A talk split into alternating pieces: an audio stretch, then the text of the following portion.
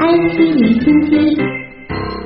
那说到问题产品的召回，大多数人第一个想到的可能是汽车啊，汽车会召回，应该没有听说过手机也会召回吧？嗯。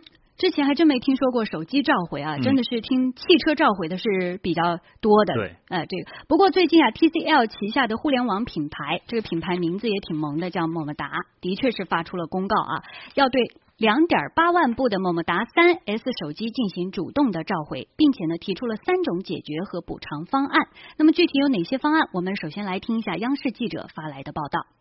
是这样的，就这个 TCL 旗下的品牌么么哒的官方微博透露呢，在对么么哒三 S 产品的跟踪测试之中呢，发现其中有一批次的核心文件，也就是 MBN 的文件是出现了丢失，这个可能导致个别网络使用条件下的出现手机的信号不稳定，以及部分产品过热的情况，这样呢就会影响到用户的体验。对此呢，他们是深表歉意，所以呢决定照实施召回。而 TCL 么么哒三 S 呢，其实是在今年五月发布的一个全新产品，他们的卖点呢，据了解是在于支持眼纹。识别，同时呢，这个也是目前配备这个技术的最低价的产品。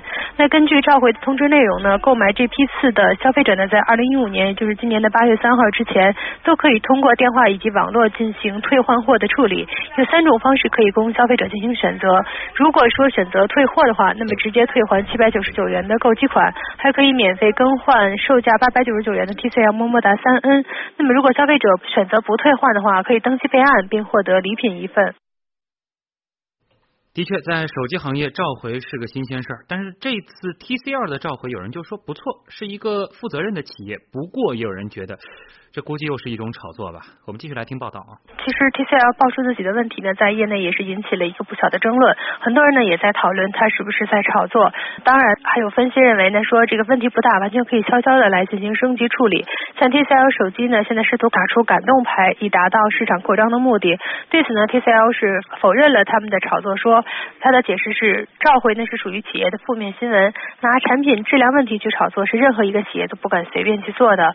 其实为了提升口碑。呢，国产的手机类的同行们其实都很拼，像比如说华为、荣耀是最近销毁了约一点七万台新手机，因为在运输途中呢，货柜车是意外的出现了轮胎起火，导致部分手机受到高温的影响。虽然说荣耀是损失了近两千万元，但是却赢得消费者的掌声。那像这一类的，现在还是比较多的。嗯。好，我们接下来要来连线一位业内的人士，某手机厂商的负责人冯先生啊，来听听他的呃见解，关于这次手机召回事件。冯先生您好，这次说是手机行业的首次主动召回，其实很多听众朋友也是第一次听说，之前从来没有召回过吗？这个手机？对，一般都是厂商内部处理掉，在云图上就是发货的时候事先发出来之后，一般公司会通过一些软件或者一些东西把它解决掉。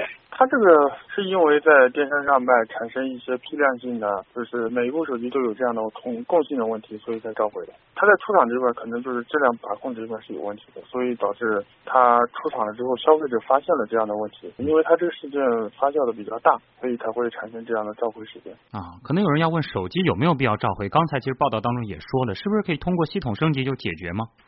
嗯，对，有的是硬件问题，有的是可以通过软件的一些系统优化，可以让它那个恢复能正常使用嘛。有的可能就硬件上的一些缺陷，导致它一些东西确实不能使用。一般就是每个厂商肯定都是会有一些他的自己的客服网点嘛，都是会在客服网点做一些升级啊或者一些东西。嗯。软件问题通过升级就可以解决，但是硬件问题可能就需要去维修。那么对于这一次 TCL 的召回，您作为业内人士，您是怎么看的呢？这个可能就是个噱头吧，其实也没多少机器嘛，它品牌做一些的推广嘛，嗯，把坏事做成好事嘛。它这个可能是发货量比较少，它才会有这种召回，因为它也没发多少嘛，这样其实它的成本不是太高的，可能它是。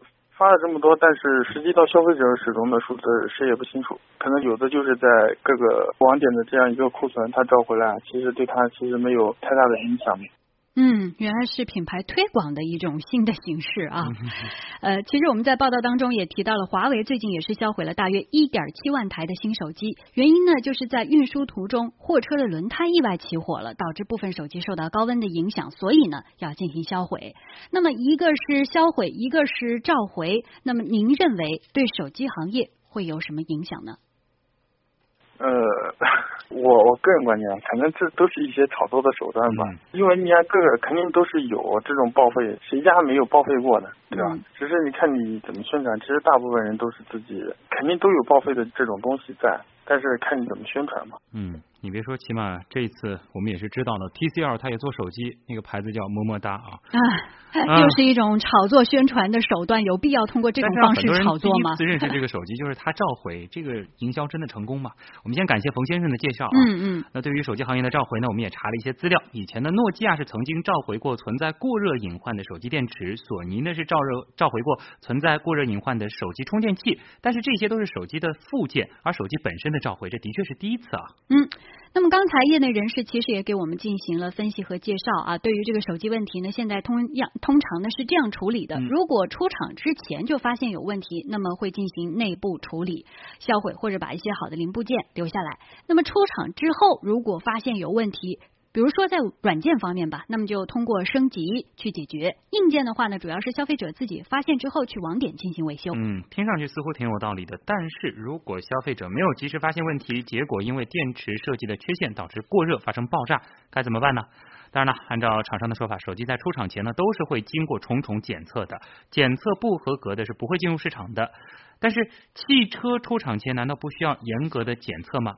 因此，就分析认为了，虽然 TCL 的这次召回是不排除炒作嫌疑，但的确也是打破了手机行业的一个潜规则，开了召回这个头啊，那也是希望借此机会啊，能够推动一下整个行业消费的透明化吧。